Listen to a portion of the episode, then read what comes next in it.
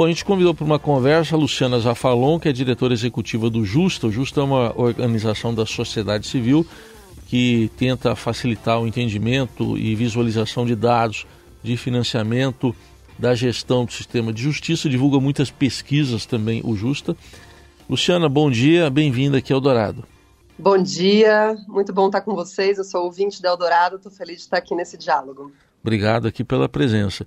Bom, primeiro eu queria uma avaliação sua, para a gente começar, do que disse o governador Tarcísio, porque ali parece que ele colocou é, como coisas excludentes, né? Ou você investe em câmeras para policiais, ou você dá segurança para a população. Você entendeu dessa forma o que ele colocou também? Faz todo sentido a sua avaliação. É, e o que, me, o que o Justa tem tentado fazer é justamente demonstrar de que maneira uh, o custeio dessas câmeras se coloca no orçamento geral do Estado, né? Para que a gente consiga, de fato, trazer para o debate uma perspectiva é, baseada em dados, baseada em evidências para a construção uh, da continuidade dessa política pública. Né? Então, se a gente analisa uh, o orçamento de 2022, que é o último ano que a gente tem consolidado, né, os dados de 2023 ainda não saiu, é, a gente observa que, de fato, as forças policiais do Estado têm consumido um volume bastante significativo do nosso orçamento. É, quase 5% do orçamento geral do Estado de São Paulo vai para as polícias. O que quer dizer, na prática, é que se a gente somar só para a Polícia Militar, é, tudo que vai para a Polícia Militar, que é quase 15 bilhões, é maior do que o orçamento de tudo que vai para a área de habitação, ciência e tecnologia, assistência social, cultura, saneamento, trabalho, ou seja, é, é um orçamento muito grande. 5% do nosso orçamento inteiro está indo para as polícias, é, e a Polícia Militar, em especial, fica com 66% disso, quase 10 bilhões. Mas então vamos entender qual que é o peso das câmeras corporais, né, do custeio das câmeras corporais nesse cenário. A gente está falando de menos de 1% do orçamento da Polícia Militar, que é onde esse, esse custo está alocado. 0,7%. É de fato muito pouco. Não está no campo do debate orçamentário essa tomada de decisão. O que os dados nos mostram é que só com a publicidade institucional, ou seja, a publicidade do governo, é, no ano de 2022 foi gasto uma vez e meia a mais do que a verba destinada às câmeras. Então, de fato, o debate não é orçamentário, ele, ele passa pelo orçamento para dizer: olha, a gente pode investir mais nessa área porque tem demonstrado resultados e é importante que a gente faça esse investimento. Muito bem, ficou muito claro aqui com esses dados. É, em relação ao governo federal, na sua avaliação, deveria haver essa vinculação, uma suposta proposta aí para mais recursos para os estados que utilizem câmeras corporais? Sem dúvida. É, quando a gente pensa em segurança pública, justiça criminal, sistema penitenciário, a gente está falando de algo que está, de fato, nas, na competência dos estados, né? Então, cabe aos governos estaduais, ao legislativo estadual, aprovar o orçamento é, o governo formula o orçamento e a Assembleia Legislativa aprova. Então, de fato, isso é competência dos estados. Mas o governo federal tem um papel fundamental no Brasil, que é da coordenação federativa de esforços. Diante das evidências que demonstram aí uma eficácia e uma eficiência enorme dessa medida de adoção das câmeras, é fundamental que o governo também empenhe seu esforço, seus esforços em torno da viabilização não só da continuidade, mas da ampliação dessa política país afora. Então, é, é muito louvável que o governo esteja, de fato, indicando essa direção. A gente espera que isso se concretize uh, o mais rapidamente possível. No questionamento jurídico, que também às vezes é feito, a gente acompanhou um caso recente, o próprio Supremo eh, determinou que o governo do Rio utilize câmeras corporais. Aliás, começou agora essa semana a fase de implantação dessas câmeras na, no BOP, né, que é o Batalhão de Elite do estado do, do Rio de Janeiro. Quer dizer, a própria justiça, no, no, na sua mais alta instância, deu aval a esse tipo de utilização? É, sim, é, as, as manifestações do Supremo Tribunal Federal têm sido no sentido de reiterar a importância de não é, se deixar de lado uma política que vem mostrando uh, resultados tão concretos, né? É, há diversas pesquisas mostrando, uh, de novo, com dados, é, o resultado prático da implementação dessa política. E o Supremo Tribunal Federal, ah, ao se manifestar sobre esse, esse tema, e não só uh, nessa ação que é fundamental que você citou, mas também uh, em outros casos, tem indicado a importância do robustecimento dessa política. Então, acho que temos aí é, o Executivo Federal, o Supremo Tribunal Federal, é, a sociedade civil, a academia, a, as, os pesquisadores. É, parece haver um consenso acerca da importância de continuarmos apostando nessa política.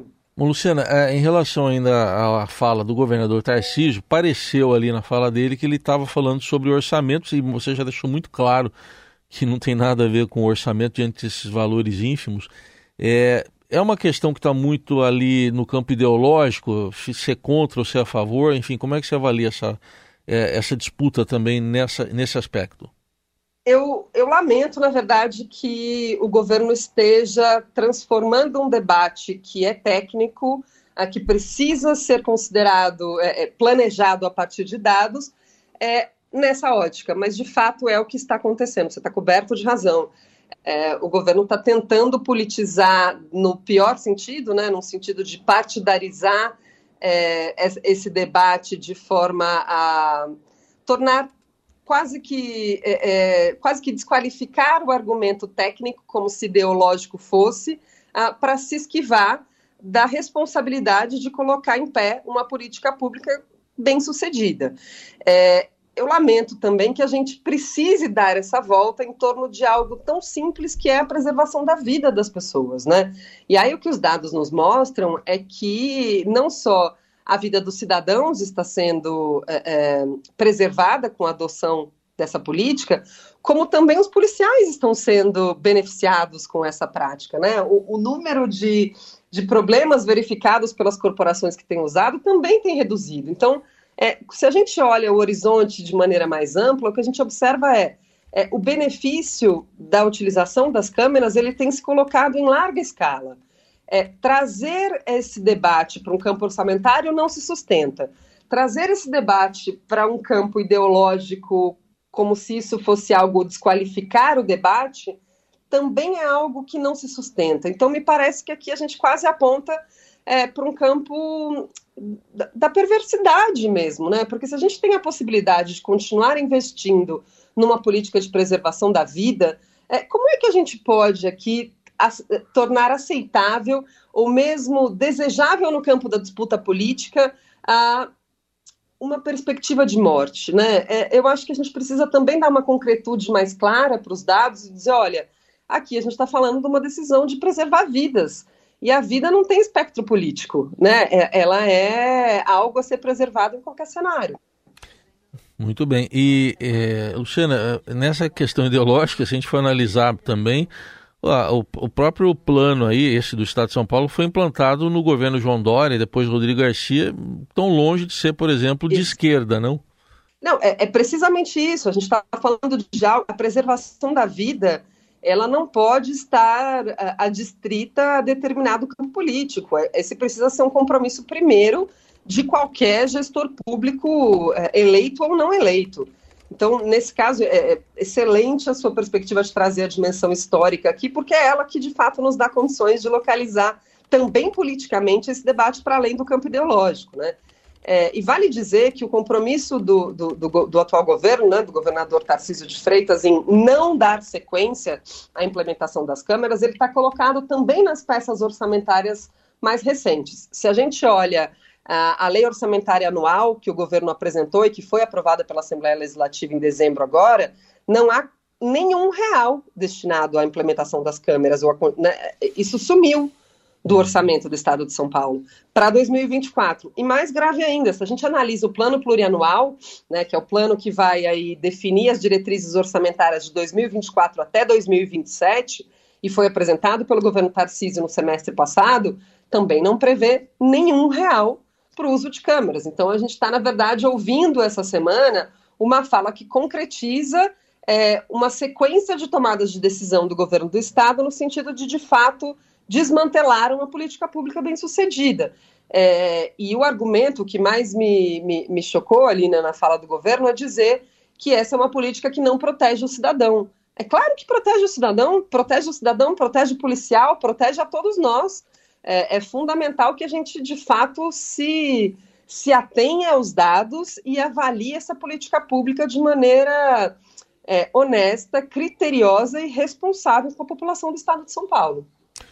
Muito bem, ouvimos aqui na Rádio Eldorado a Luciana Zafalon, diretora executiva do Justa, uma organização da sociedade civil que eh, ali ajuda no entendimento, na visualização de dados de financiamento, eh, de orçamento, sistema de justiça e trouxe esclarecimentos importantíssimos sobre o peso até dessas câmeras corporais, eh, muito pequeno no orçamento do governo do estado de São Paulo.